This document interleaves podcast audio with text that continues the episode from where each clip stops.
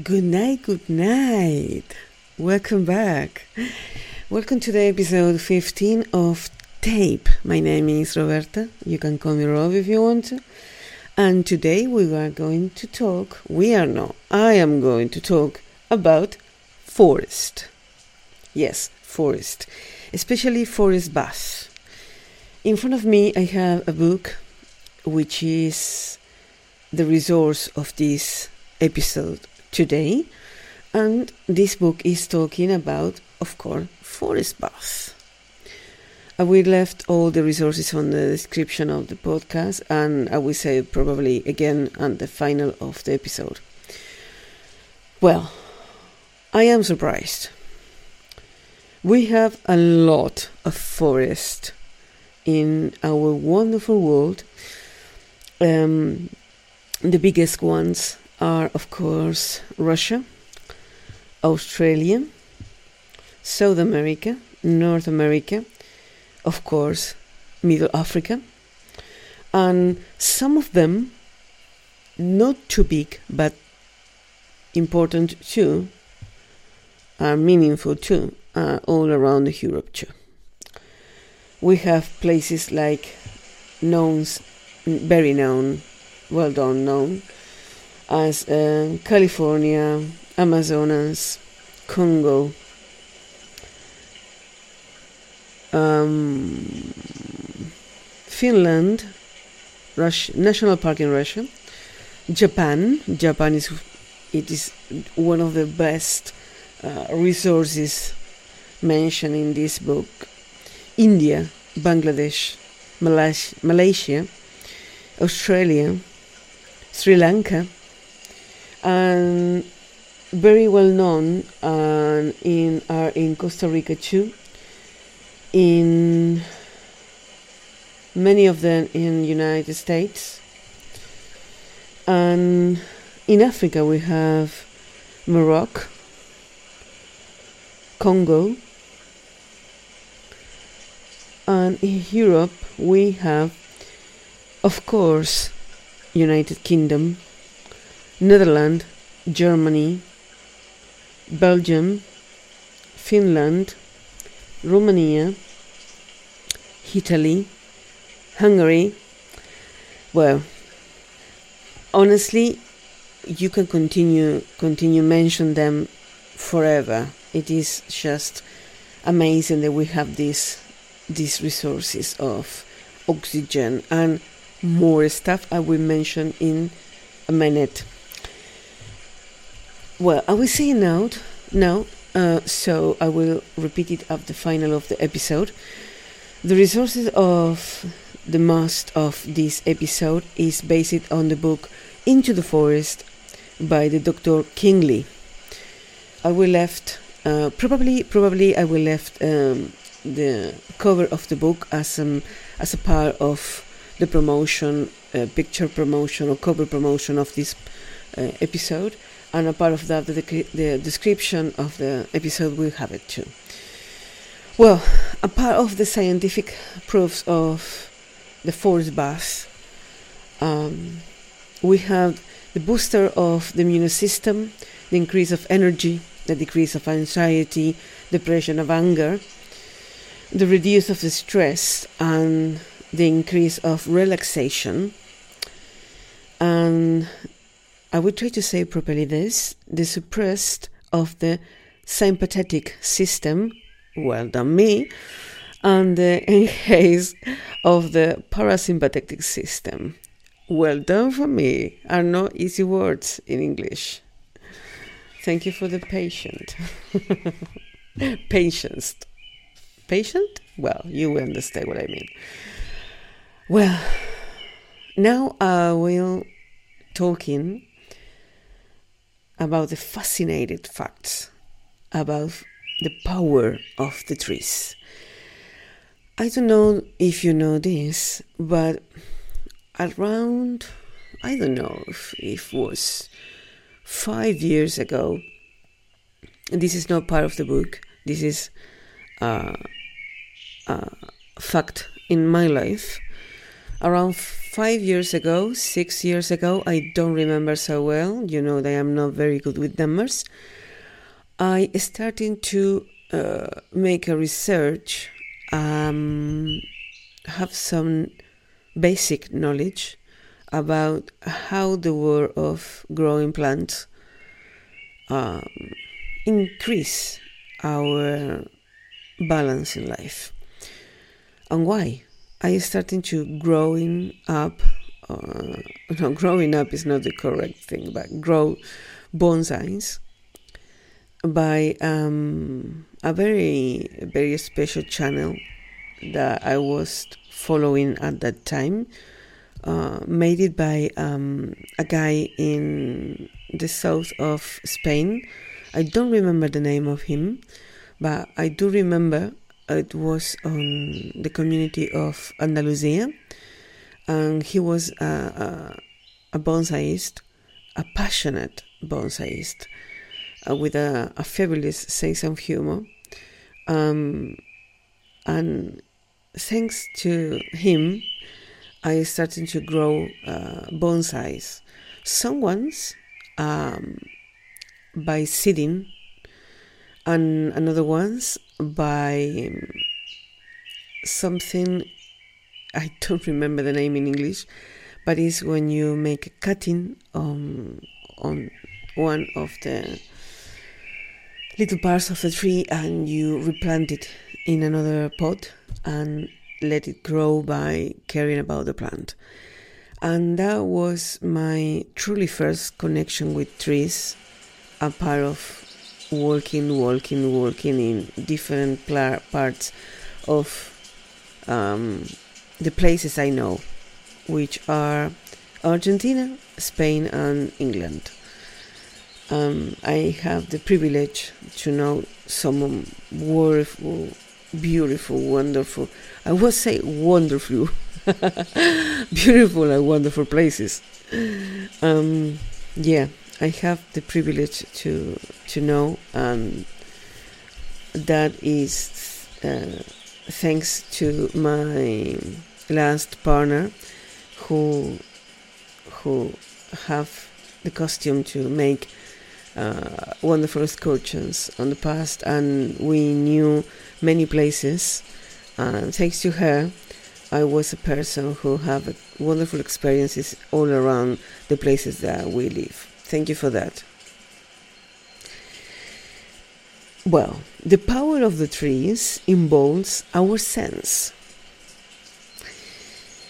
Thanks to the trees, when we are coming in into the forest, our sense there are sight, sound, smell, taste, and feel, and I will clarify something the smell and taste are so involved each other. Actually, the taste without the smell doesn't work properly. And I know that because it was something that I have learned on the um, copying uh, public test of coffee on the Croc House in Exeter the last time. You can follow the pod, the, the episode of the podcast um, a few episodes ago um, was something that I really enjoy. So I will continue. All these uh, sense connected make a huge impact in our well-being because it is how we connect with nature. It is how the nature connect with us too. We can say that in the history of our ancestors, the primal, almost a part of sound, the primal sense was smell. Through the smell, uh, our ancestors discover if uh, an animal was close to us or an animal passed through our path before or are near to us or were near to us sorry. And that happened because of natural oils of the plants that they use to defend themselves. Is a system of defense from bacteria, insects, and fungi. And also, marvelous thing is they use these oils to communicate as a language in between themselves, each other. And that is something wonderful. The, these oils are called phytoncides and works in us as some kind of aromatherapy. Um, this is one of the most interesting things and facts about this. And it's truth. When you're coming in and you're starting to breathe, your sense of clarity, focus, joy, happiness, relax, and actually unconscious sometimes awareness is there. And that is something really huge. Really, really huge.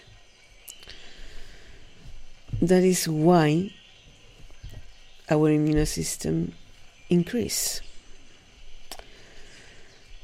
This phytoncides is not a simple word has another fact. It is depends of the weather and the temperature of the forest because it's, I, I, guess it would not be the same to be in a forest in Russia, that in Australia, that in Congo, that in Dartmouth or Amazon or Canada or California, every place eventually in every part in every in every moment of um, the year has different temperatures. But the fact is that phytoncides appear um, more high when the temperature is higher. Warmer is the forest, more fantas- fun, size we have. My goodness, it's taking me a while to have this. so, one of the things that connect this uh, episode with my last experience, I passed uh, a few days in Cardiff, uh, meeting wonderful people, and one of the beautiful things that happens to me it was that I was staying in a hotel just a few steps from one of the beautiful parks in Cardiff, which is called Bute Park, just next to next to the castle. Um, uh, initially, it's Bute Park, and it, it just depends in where we, you walk the park changed the name because it's really, really a long, long park. Um, I would say that when you just start from the street in which is also uh, the castle until we'll reach your next highway, there are around five kilometers or six. Um, the park is crossed uh, by the river,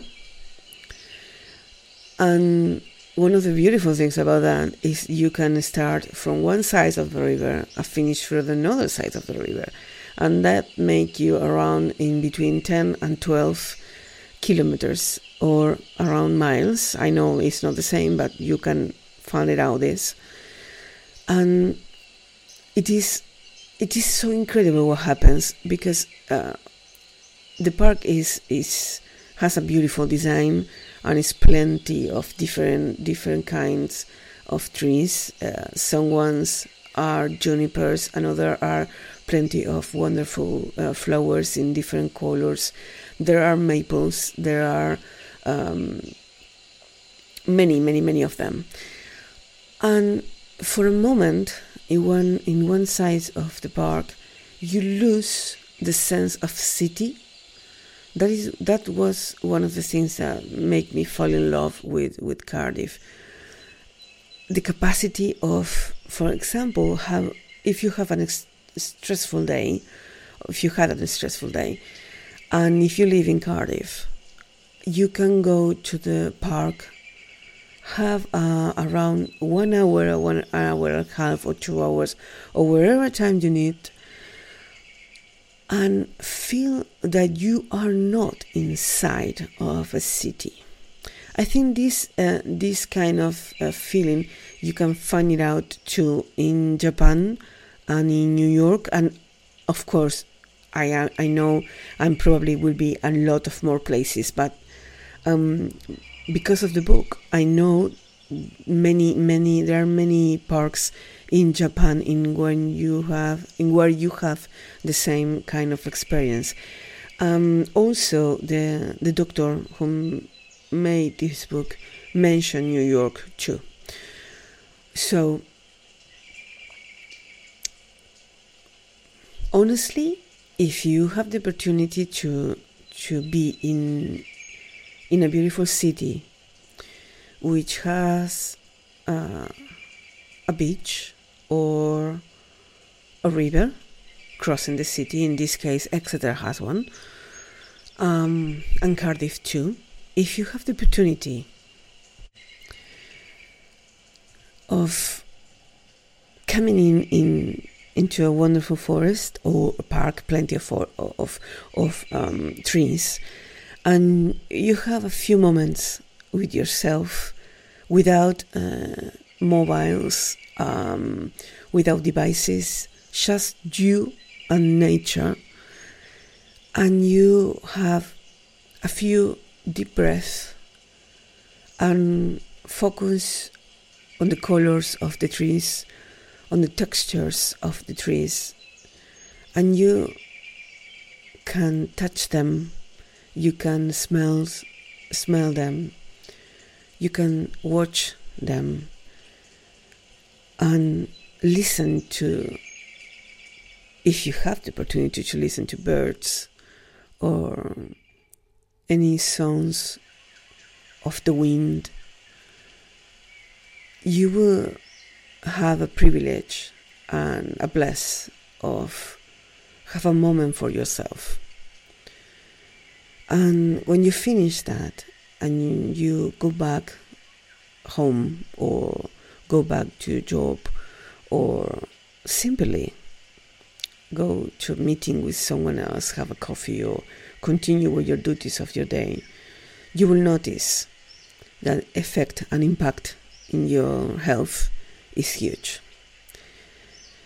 And I say that because I can say that because it were it it, it was what I feel and felt when I was in Cardiff.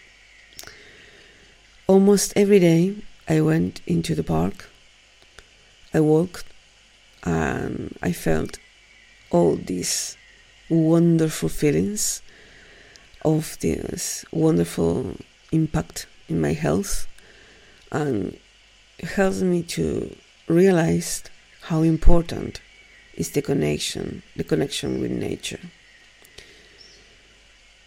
So I hope this information helps you to find out your way, your your way of health, your way to connect with nature, your way to be uh, connected with this part of you that sometimes is losing or lost uh, in your daily life.